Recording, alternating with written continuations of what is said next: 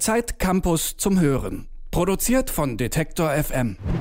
Moin, moin und hallo zu Zeit Campus zum Hören. Ich bin Jonas Junak und spreche hier alle zwei Wochen mit den Autoren und Autorinnen von Zeit Campus über ihre Artikel in der aktuellen Ausgabe. Und heute ist Anand Agarwala bei mir. Moin, Anand. Moin, hallo. Du hast für die aktuelle Ausgabe von Side Campus ähm, ein Porträt beigesteuert, in dem es um Mighty Nguyen Kim geht. Die ist witzigerweise vor ein paar Tagen oder vor zwei Wochen, glaube ich, äh, in meiner YouTube, in meinem YouTube-Feed, in meinem ähm, ja in meiner, auf meiner YouTube-Frontpage aufgetaucht mit einem Video, in der es um die Tragödie des Gemeinguts geht. Da erklärt sie, warum zum Beispiel öffentliche Toiletten immer so misshandelt werden. Ähm, und genau das ist ihr Ding, könnte man sagen, denn sie ist Wissenschafts-YouTuberin, ja irgendwie die größte Wissenschafts-YouTuberin Deutschlands mittlerweile sogar und hat mittlerweile sogar die Moderatorenstelle von Ranga Yogeshwar bei Quarks übernommen und ein Buch veröffentlicht, was auch ein ganz schöner Erfolg war. Wie bist du darauf gekommen, Nguyen Kim zu porträtieren? War die auch auch auf deiner YouTube-Frontpage auf einmal oder warst du schon länger Fan von ihr? Ich äh, habe sie tatsächlich vor zwei Jahren, gut zwei Jahren, ähm, das erste Mal wahrgenommen. Da war sie nämlich auf der Hochschulkonferenz von der Zeit. Und ich habe damals auch für die Zeit äh, berichtet über Hochschulpolitik und Wissenschaft und bin so auf sie aufmerksam geworden. Ähm, das, damals war sie noch nicht so bekannt wie, wie heute hatte aber auch schon ihren YouTube-Kanal und damals habe ich dann mich ein bisschen mit ihr beschäftigt, habe mir ein paar Sachen angeschaut.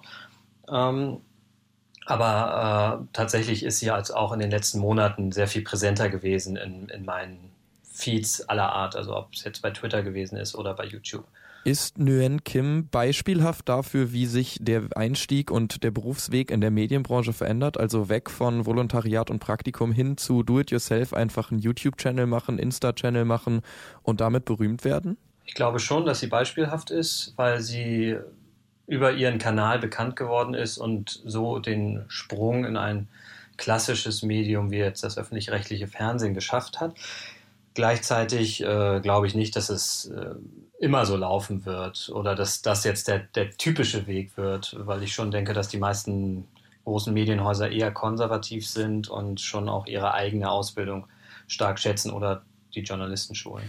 Hast du nicht das Gefühl, dass sich das zum Beispiel auch aktuell mit der Entwicklung im öffentlich-rechtlichen, wenn wir uns Funk angucken, wo ja auch die öffentlich-rechtlichen ähm, investieren, um junge Menschen ähm, unter Dach und Fach zu kriegen, die zum Beispiel YouTube-Arbeit machen, dass sich da vielleicht auch ein Umdenken bei den großen öffentlich-rechtlichen ähm, ja, verzeichnen lässt? Ja, absolut. Also ich glaube auch, dass es schon ein Umdenken gegeben hat und tatsächlich ist Funk dafür ein gutes Beispiel. Gleichzeitig äh, zeigt es ja auch, dass man sozusagen etwas zwischengeschaltet hat als öffentlich-rechtliches äh, Fernsehen oder Rundfunk insgesamt. Man hat sozusagen sich einen jungen Kanal gebaut, über den man Talente, wenn man so will, testet. Ähm, funktioniert das? Ist das das, was wir wollen? Und dann darüber gelingt dann, wie jetzt bei Mighty Nguyen Kim, auch der, der Sprung dann in die, in die alten äh, öffentlich-rechtlichen Kanäle.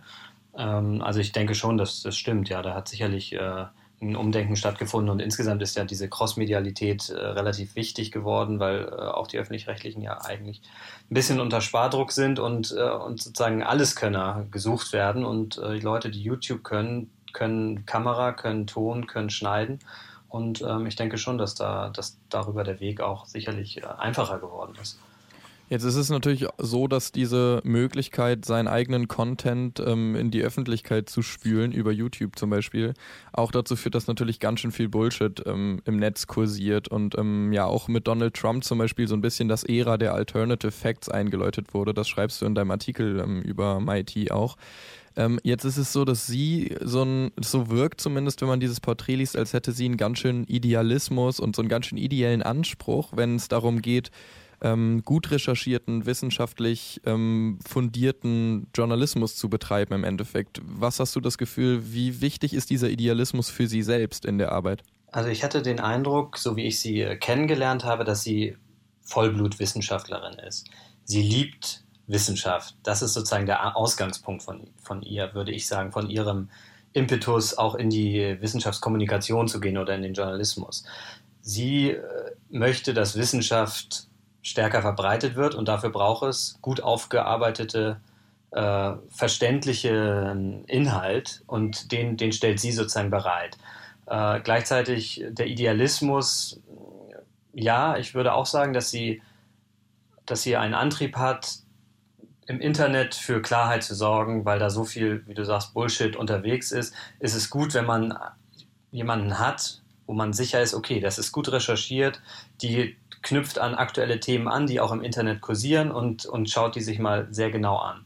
Also gewissermaßen äh, ja, kann man das als Idealismus bezeichnen. Gleichzeitig würde ich sie jetzt als erstmal als Person ohne Agenda wahrnehmen. Sie möchte erstmal, Wissenschaft ist ihre Agenda, wenn man so will. Sie möchte, dass, dass äh, Wissenschaft unter die Leute kommt. Dein Porträt berührt ja auch ähm, Themen wie zum Beispiel Gender und ähm, ihren Migrationshintergrund.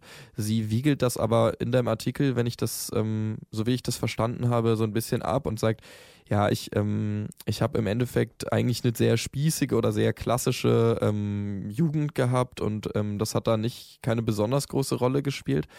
War diese Thematik, also ihr Geschlecht, ähm, der Migrationshintergrund, was, was für sie eine große Rolle gespielt hat und auch vielleicht ein Auslöser, um dieses Porträt zu schreiben? Also es ist, glaube ich, schon relevant, weil einerseits, also sie sagt das ganz offen, äh, natürlich profitiere ich stark davon, dass ich eine Frau bin und vielleicht auch noch, dass ich einen Migrationshintergrund habe, weil ich anders bin als der durchschnittliche äh, Wissenschaftsmoderator. Davon profitiere ich. So, das sagt sie schon. Gleichzeitig äh, habe ich sie jetzt nicht so wahrgenommen, dass ihr das besonders wichtig ist, äh, dass sie jetzt äh, möglichst viele Frauen anspricht, möglichst viele Menschen mit Migrationshintergrund. So habe ich sie nicht wahrgenommen. Sie hat das eher als, als ja, einen guten, als positiven Nebeneffekt gesehen. Okay, nur, nur dadurch, dass ich eine Frau bin, schauen mir schon mehr, mehr Frauen und Mädels zu und kriegen so früher äh, einen Zugang zur Wissenschaft, als, äh, als es bei den männlichen Kollegen ist. Das ist super, aber ähm, das war jetzt nicht, nicht mein Ziel. So hat sie mir das erzählt. Und bei dem Migrationshintergrund, äh, glaube ich, ist das ähnlich, auch wenn das für sie sicherlich in, der, in, der, in ihrer Jugend eine Rolle gespielt hat. Äh, für die Identitätsfindung ist es für sie heute, glaube ich, nicht wahnsinnig relevant. Also zumindest in ihrer professionellen Rolle. Du schreibst, dass äh, Nguyen Kim, wenn sie eine Partei gründen würde, sie diese Partei wahrscheinlich die Rationalen nennen müsste. Ähm, wenn man sich ihre Klickzahlen anguckt, spielt sich das alles ja so grob in so einer 200.000, 300.000er ähm, Skala ab. Es gibt da Ausreißer nach oben, aber ähm, ich hatte das Gefühl, wenn man sich diesen eben nicht rationalen ähm, YouTube-Content anguckt, also wenn wir zum Beispiel gucken, wie ein Rezo ähm, wie ein Rezo viral geht und da wirklich Millionen von Klicks abräumt mit einem Video, was die Zerstörung der CDU heißt, wo man also sieht, dass eben diese Rationalität gar nicht so eine Rolle spielt, sondern diese Emotionalität so im Vordergrund steht.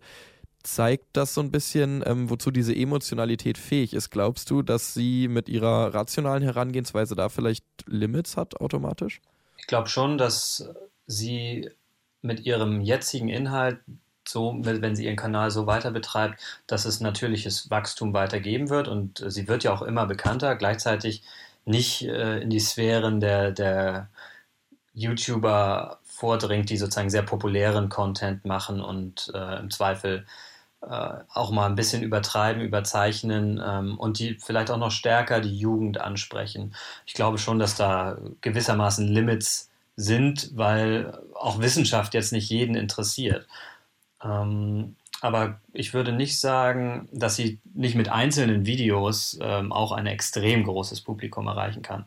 Das, das glaube ich schon, äh, weil sie auch durchaus in der Lage ist, äh, ja, sozusagen diese seriöse Wissenschaftlerinnenrolle zu verlassen in ihren Videos und ähm, mehr auf Humor zu setzen zum Beispiel oder auch so ein bisschen Memes aufzugreifen, die gerade im Internet irgendwie Erfolg haben. Wissenschafts-YouTuberin Mighty Nguyen Kim ist mittlerweile Quarks-Moderatorin und hat da den Posten von Ranga Yogeshwar übernommen und bereitet im Fernsehen, aber vor allem auch bei YouTube Wissenschaft für ein Millionenpublikum auf und kämpft damit ähm, für so einen Rationalismus in der Zeit von Fake News und ähm, ja, emotionalisierten äh, medialen Inhalten. Anand Agarwala hat sie für Zeit Campus für die aktuelle Ausgabe porträtiert und war hier bei mir für diese Folge von Zeit Campus zum Hören. Danke dir, Anand. Ja, danke auch. Den ganzen Artikel könnt ihr wie immer in der aktuellen Ausgabe von Zeit Campus lesen, ist ja klar. Und Zeit Campus zum Hören, also diesen Podcast, den wir hier bei Detektor FM produzieren, den gibt es bei uns auf der Website auf detektor.fm und in allen Podcast-Playern, die ihr so kennt, also Spotify, Apple Podcasts, ihr kennt das. Soweit war es das dann von mir. Ich bin Jonas Junak und sage ciao. Zeit Campus zum Hören. Produziert von Detektor FM.